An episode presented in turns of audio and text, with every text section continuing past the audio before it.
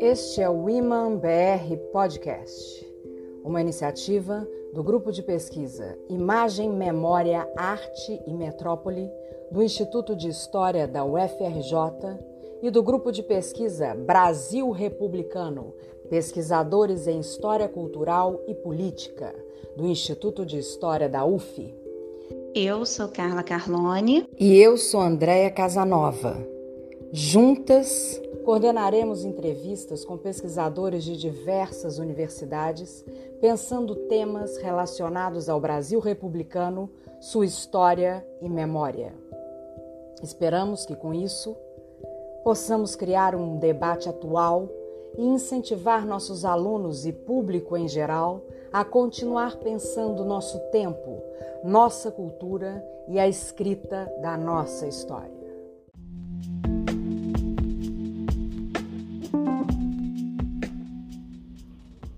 O convidado de hoje do Iman BR Podcast é Fernando Veltman,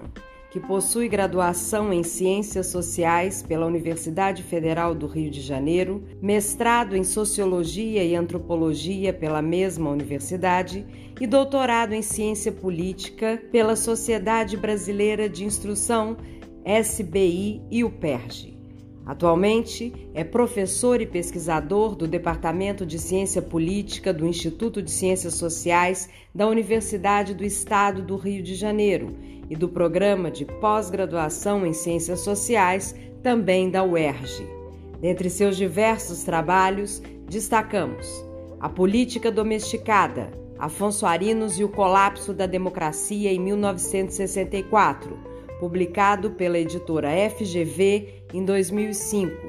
A Deriva, Crônicas da Inconstância Política e Outros Vícios, publicado pela Talu Cultural Postagens Sagazes em 2019. E, junto com outros autores, escreveu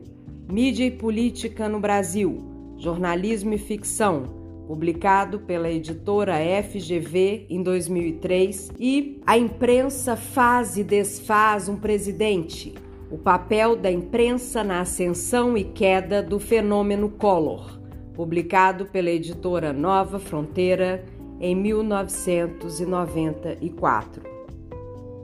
É um prazer tê-lo aqui com a gente hoje, Fernando.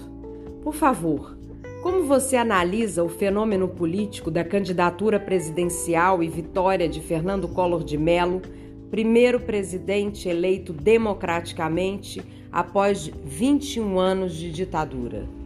Obrigada. Mais uma vez, obrigado pelo convite. Bom, eu acho que a primeira coisa a lembrar da, da eleição do Collor de 89 é que, vista a distância, lá se vão aí praticamente mais de 30 anos, foi uma eleição absolutamente surpreendente. Como eu sempre digo, se alguém um ano antes, no início de 89, dissesse para você que Fernando Collor de Mello seria a grande sensação da eleição e o vencedor da eleição presidencial depois da ditadura, dificilmente você acreditaria. Eu acho que nenhum dos grandes especialistas apostou nessa possibilidade. Só relembrando,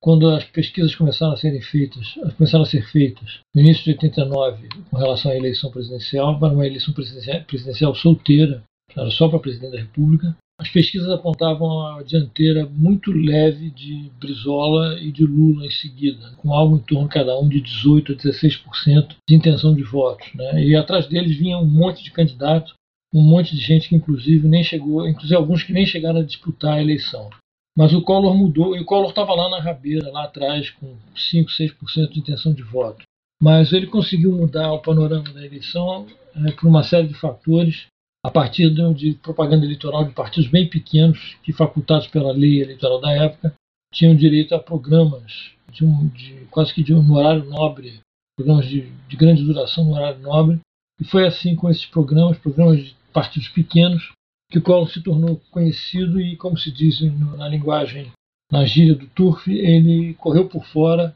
passou à frente de todo mundo e se transformou na sensação da, da campanha. Quando chegou na metade do ano, havia suspeita que ele poderia ganhar já no primeiro turno, mas quando começou o horário de propaganda eleitoral de todos os partidos, em agosto, a situação foi mudando um pouquinho, ele começou a sofrer ataques e a concorrência dos outros partidos, e o resultado foi que ele venceu o primeiro turno,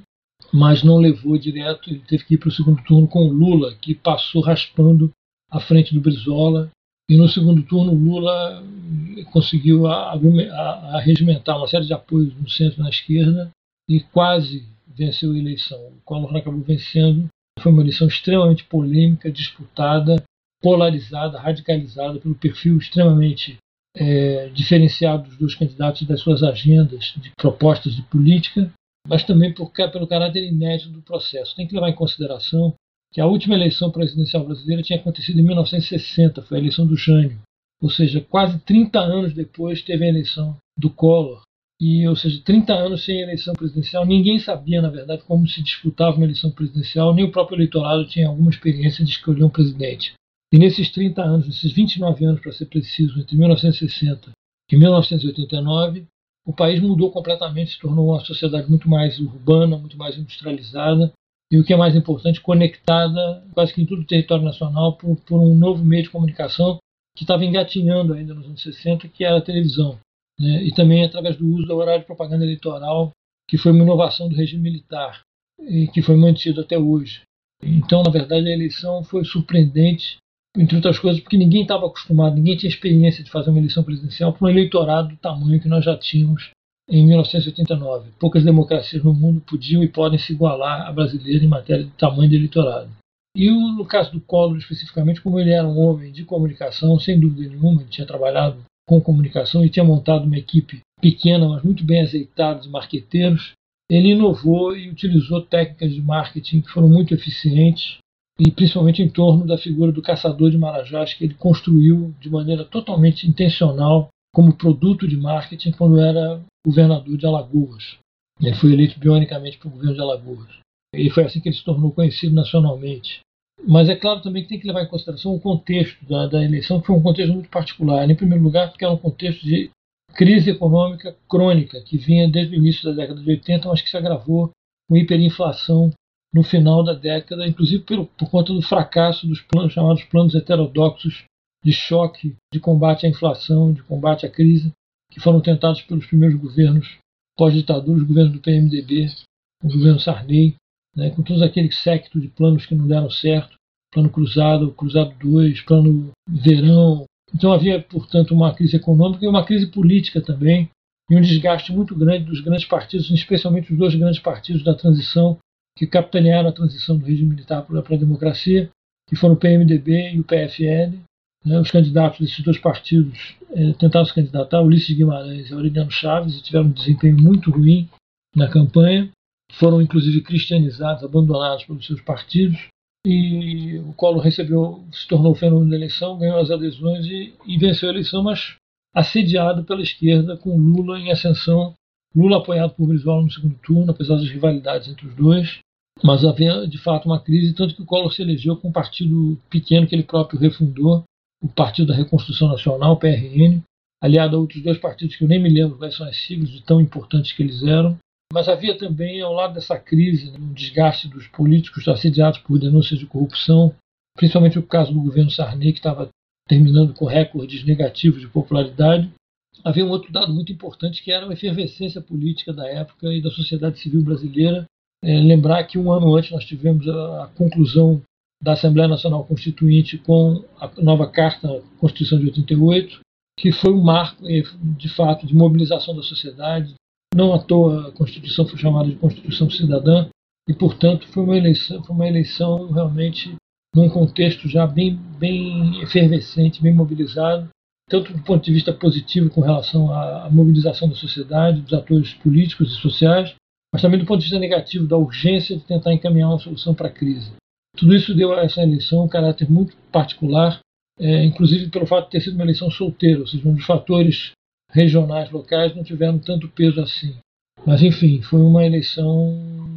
muito significativa na história política brasileira e, a partir daí, o marketing se tornou um elemento vital das campanhas e a atenção para os meios de comunicação se tornou chave, tanto que uma, é, se tornou, inclusive, uma variável chave para a costura de alianças de acordo com o tempo que cada partido tem para usar o horário de propaganda eleitoral.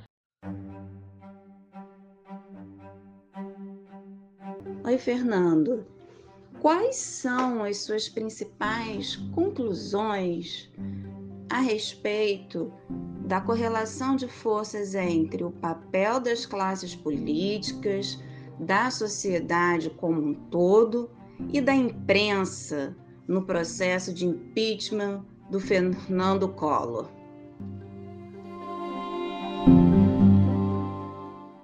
Um aspecto importante né, da trajetória, o governo Collor então tomou posse em 90, 1990, com imediatamente a promulgação um plano de choque violentíssimo de combate à inflação, o Plano Collor 1. E já foi um, um, um começo bastante, digamos assim, polêmico, mas com o rescaldo da eleição, o Collor ainda tinha muito apoio, muito apoio popular, e conseguiu, inclusive, mobilizar o Congresso para aprovar o seu plano de, de combate à inflação, que era um plano violentíssimo,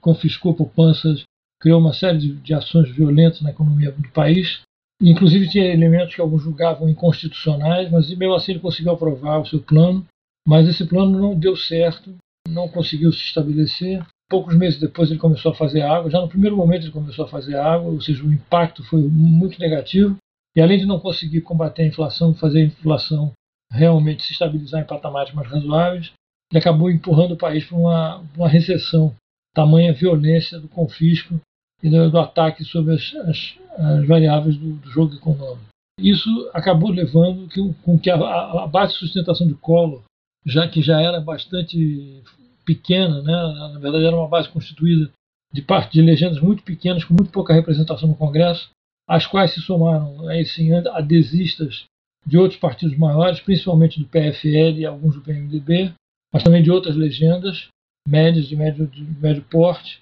né, mais à, à, direita e ao centro. Uh, mas essa base também ficava muito sujeita, uh, submetida, como é natural no nosso regime, a, aos índices de popularidade do presidente. E a, e a, imagem do presidente, além dos problemas relacionados à, à condução muito agressiva, digamos assim, muito pouco conciliadora da, das políticas do governo Collor, e em particular as políticas de caráter econômico, isso tudo acabou contribuindo para o começo do desgaste da imagem do presidente, do desgaste do governo, mas a coisa começou a piorar mesmo logo 100 dias depois da posse do, do início do governo, com a primeira denúncia envolvendo o nome de Paulo César Farias, o tesoureiro de campanha do Collor. Né? Quer dizer, logo 100 dias depois, né, mal completados 100 dias de governo, surgiu a primeira denúncia de que havia alguma coisa estranha acontecendo no governo em torno da figura do Paulo César Farias, Houve a primeira denúncia, se não me engano, envolvendo a Petrobras, o que é bastante curioso para quem conhece a história brasileira posterior.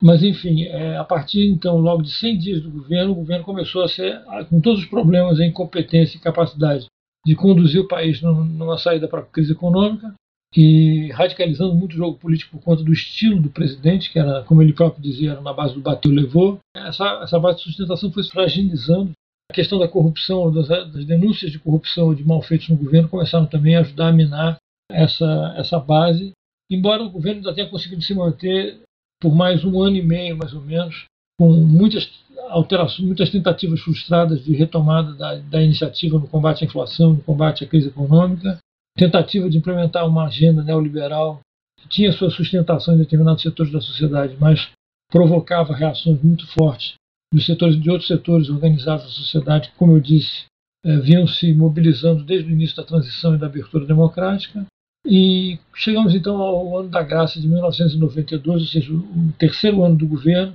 o governo já bastante fragilizado pela incompetência e incapacidade de apresentar resposta para a sociedade, mas também por denúncias de corrupção cada vez mais, mais frequentes, envolvendo vários níveis da administração, quando a bomba estoura em maio de 1992 com as denúncias do irmão do presidente. Seja, não foi qualquer um, foi o irmão do presidente Pedro Collor de Mello, que numa matéria bombástica da revista Veja acusava o presidente de ser beneficiário de um esquema de corrupção liderado, um grande esquema de corrupção liderado pelo famigerado Paulo César Farias, ou PC Farias, é, seu secretário e tesoureiro de campanha na campanha presidencial de 89. Ou seja, muitas dessas denúncias também já estavam presentes, já foram ventilados na época da, da, da campanha de 89, mas por conta da lógica do processo eleitoral e das alternativas postas na mesa, elas não provocaram o mesmo tipo de atenção que vai ser dado à mídia a partir do momento em que as denúncias do Pedro Collor saem em maio, se não me engano, de 1992.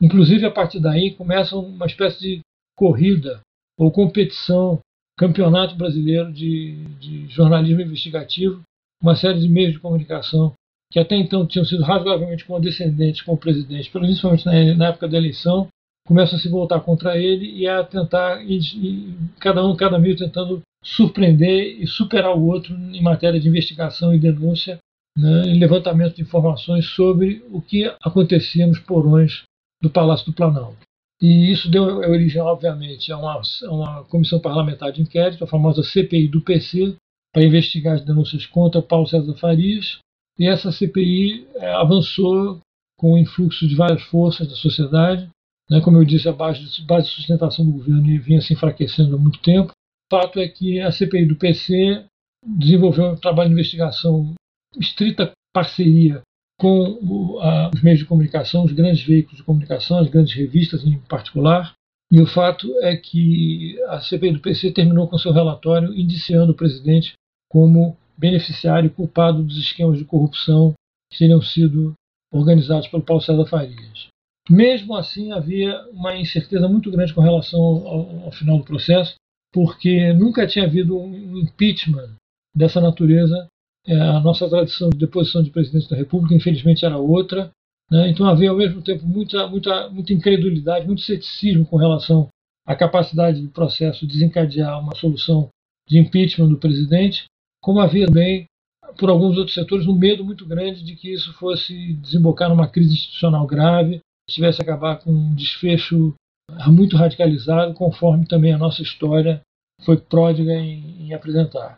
É, portanto, o impeachment se deu em terra incógnita e havia muita incerteza do ponto, do ponto de vista da classe política. E chegado o dia de votação da proposta de impeachment, com base no relatório da CPI, é, havia inclusive muitas dúvidas, cada um dos lados, tanto o lado das oposições acreditavam que teriam os votos necessários para abrir o processo de impeachment na Câmara, como do ponto do, do, lado da chamada tropa de choque do presidente, daqueles que permaneceram seus aliados, uma minoria de parlamentares, eles também cantavam vitória, diziam que teriam votos suficientes para barrar o impeachment, não para não vencer a votação, mas para impedir o quórum necessário de ser atingido pela proposta de impeachment. E a gente acompanhou então a votação na Câmara através do rádio e televisão, como se fosse uma partida de futebol. E a cada, a cada manifestação dos deputados, as torcidas gritavam quase como se tivesse acontecido um gol. No final das contas, acabou prevalecendo o influxo da maioria, inclusive com algumas defecções surpreendentes na última hora.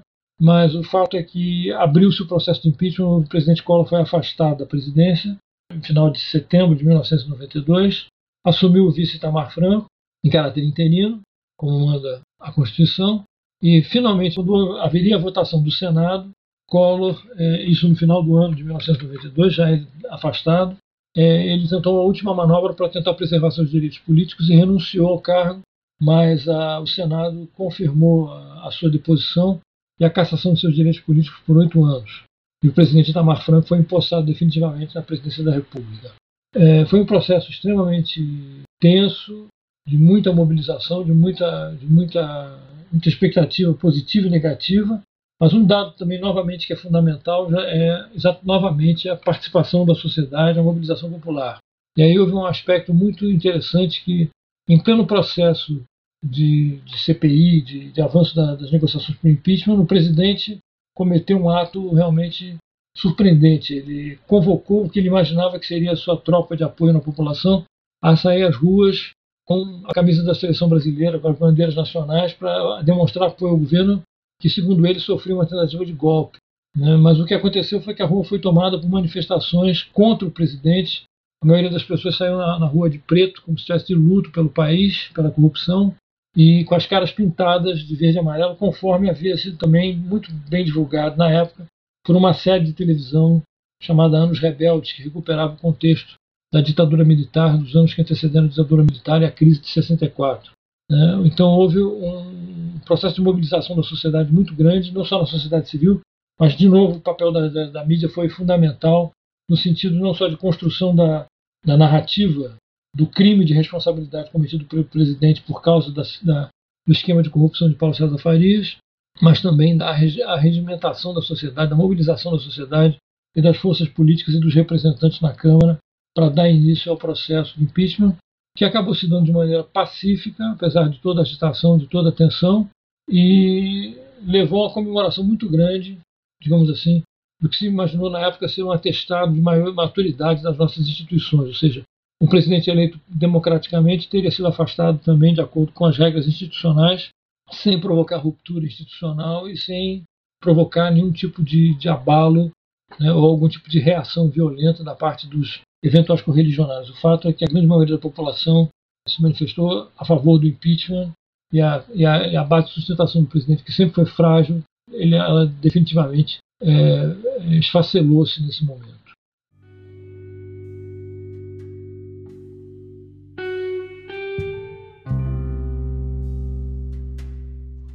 Para encerrar, faça suas considerações finais e nos indique, por favor, uma música para fechar o nosso podcast. Eu costumo dizer que o impeachment do Collor foi uma espécie de foi um enredo parecido com aqueles, aqueles aquelas novelas de novelas policiais da Agatha Christie, em especial o Expresso do Oriente, ou seja, todos os personagens e suspeitos tinham uma boa razão para querer digamos assim, se livrar da vítima, não achando que Fernando Collor de Mello possa ser tratado exatamente como vítima nesse processo. Ao fim e ao cabo do processo, todo mundo tinha uma boa razão para querer afastar o presidente da República. Foi uma certa confluência de fatores e uma, uma certa confirmação, digamos assim, da fragilidade da sustentação do governo. Ou seja, o, a estrutura de marketing, de apoios do presidente foi demonstrou ser digamos assim, eficaz para a conquista do poder, mas não necessariamente para a sua manutenção, ainda mais nesse contexto, contexto de crise econômica séria e num contexto de desgaste da imagem presidencial. Pelo menos diante de uma sociedade civil organizada ou pelo menos razoavelmente mobilizada em torno de um determinado tipo de, de bandeira, no caso, o saneamento da atividade política e o direcionamento da atividade governamental em benefício da população. Mas a partir dessa experiência, que foi de fato, como eu disse, surpreendente, tanto do ponto de vista da eleição quanto do ponto de vista do final do governo, ou seja, ninguém esperava a vitória do Collor de 89 e muito pouca gente acreditava que de fato o processo da CPI do impeachment fosse terminar como terminou, de maneira absolutamente pacífica e sem nenhum tipo de arranho, arranhão aos, aos cânones né, constitucionais brasileiros da época. O que, se, o que se seguiu então foi, na verdade, um grande aprendizado do processo. Há uma série de, de pontos importantes da, na experiência posterior ao impeachment. Se a gente pensar no governo Itamar Franco, pensar no, no, nos governos do Fernando Henrique Cardoso, que vieram depois, e, e finalmente os governos do Lula e da Dilma. Há uma série de aprendizados importantes do processo. Né? Em primeiro lugar, você tem a questão que vai ficar clara já no governo Itamar Franco, que é a questão do combate à inflação, de como, na verdade, as medidas de choque que vinham sendo implementadas não só pelo governo Collor, claro, mas antes dele, mas que foram repetidas de maneira até mais radical pelo governo Collor, elas não deram certo, ou seja, que a maneira correta de combater a inflação brasileira não seria essa através de choques heterodoxos, nem de tentar pegar a sociedade de calça curta e de surpresa com uma tentativa de zerar o jogo da noite para o dia. Esse foi um aprendizado importante, eu acho que se manifestou claramente na, no, no,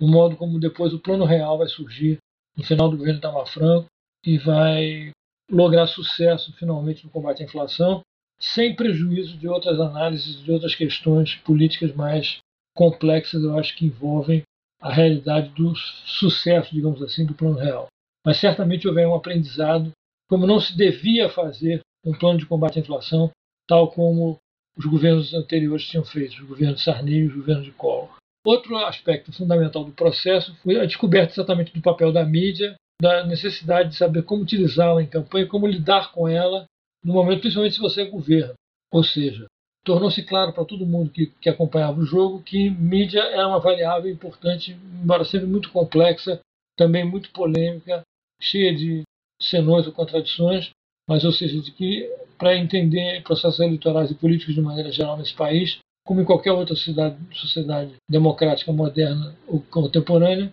você tem que incorporar a mídia como variável. Como diria um grande teórico da, da, do sistema representativo, Bernard Manin, nós vivemos agora o que ele chama de democracia de público ou de audiência, na qual os meios são um fator, uma variável chave do jogo. Por outro lado, também fica claro a importância da organização e da mobilização popular, não apenas das campanhas de pesquisa, das pesquisas de opinião, mas também a própria capacidade que a sociedade tem de se organizar, se mobilizar e de reverberar as suas pautas né, na rua e através dos mecanismos de comunicação. Enfim, para quem se surpreendeu, digamos assim, com as jornadas de junho de 2013, é porque não conheceu, não viu o que foram as campanhas das diretas já em 84, nem viu o que foi a campanha do segundo turno das eleições de 89, ou ainda mais ainda as manifestações pró-impeachment em 92. Ou seja, não foi em 2013 que a população brasileira começou a frequentar a rua. Aliás, isso já, já acontecia antes, basta lembrar no passado da passeata dos 100 mil e outros momentos.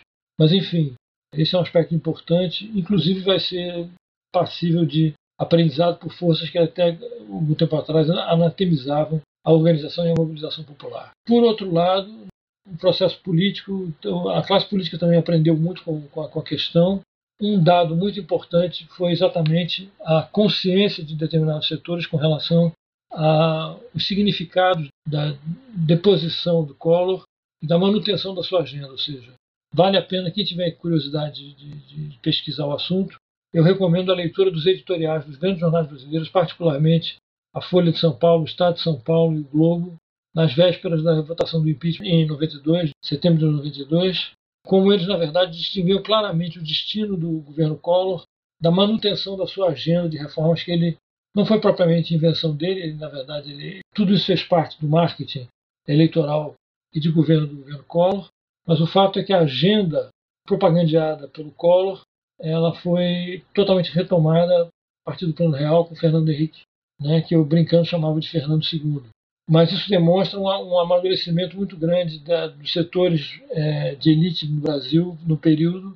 que procuraram salvar resguardar a sua agenda do fracasso do governo Collor, digamos assim, da aventura com Fernando Collor de Mello, quanto de todas as características que marcaram a sua ascensão e queda, enquanto que, na verdade, a, a, o plano real, a candidatura vitoriosa de Fernando Henrique Cardoso em 94, já demonstra um aprendizado muito grande, ou seja, não mais um, uma figura, digamos assim, contingente, o eventual do jogo político, né, uma, uma figura como caçador de marajás, mas sim uma, uma liderança mais consistente do ponto de vista das suas, das suas vinculações com a sociedade civil, com determinados setores, e também com relação à sua imagem pública. Quer dizer, é só comparar as características das eleições de 89 e 94 e as características dos vencedores, Collor em 89 e Fernando Henrique Cardoso. Houve um aprendizado aí claríssimo do ponto de vista de como é que se poderia levar adiante uma determinada agenda de reformas que determinados setores de elite consideravam necessárias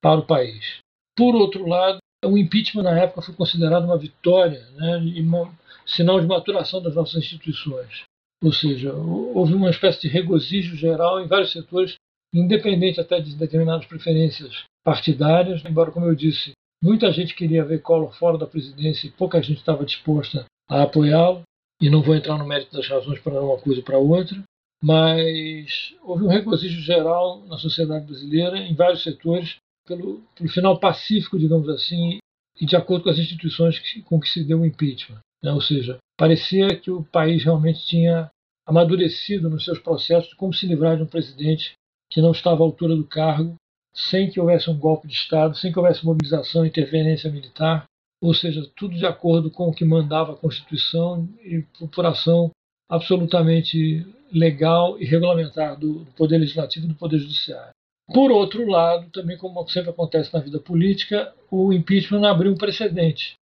O país descobriu como é que se depõe o presidente da República e se, não tem, se nós não temos ainda hoje clareza exatamente de todas as variáveis necessárias para isso, ou para impedir isso, de qualquer maneira, abriu-se uma agenda de pesquisa muito interessante, que eu acho que cabe agora avançar ainda mais, quer dizer, não que ela não, não, não venha avançando desde 1992, mas com toda a experiência que nós tivemos a posteriori, eu acho que é fundamental a gente continuar analisando e relembrando esse processo e comparando esse processo com outros processos do passado ou do, de um passado mais recente. O precedente foi aberto com Collor, não sabemos mais quando é que ele vai ser utilizado e com que consequências. Mas eu vou ficando por aqui. Muito obrigado. Vai passar nessa avenida um samba popular. Cada paralelepípedo da velha cidade essa noite vai se arrepiar.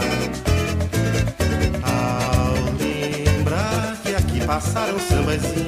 imortais, que aqui sangraram pelos nós que aqui sambaram nossos ancestrais. Num tempo, página infeliz da nossa história, passagem desbotada na memória das nossas novas gerações. Dormia a nossa pátria mãe tão distraída, sem perceber que era subtraída em tenebrosas transações. Seus filhos erravam cegos pelo continente, levavam pedras feito penitentes, erguendo estranhas catedrais.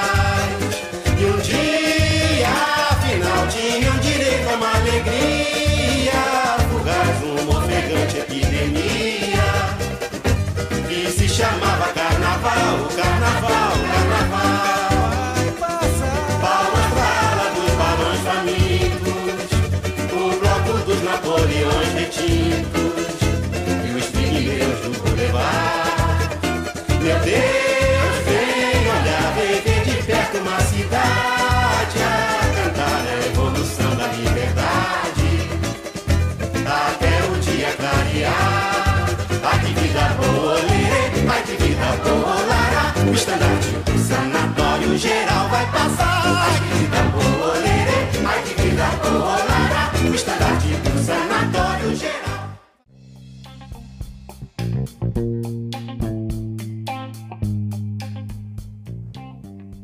Você ouviu o Iman BR Podcast, um oferecimento dos laboratórios Iman Imagem, Memória, Arte e Metrópole e Brasil Republicano.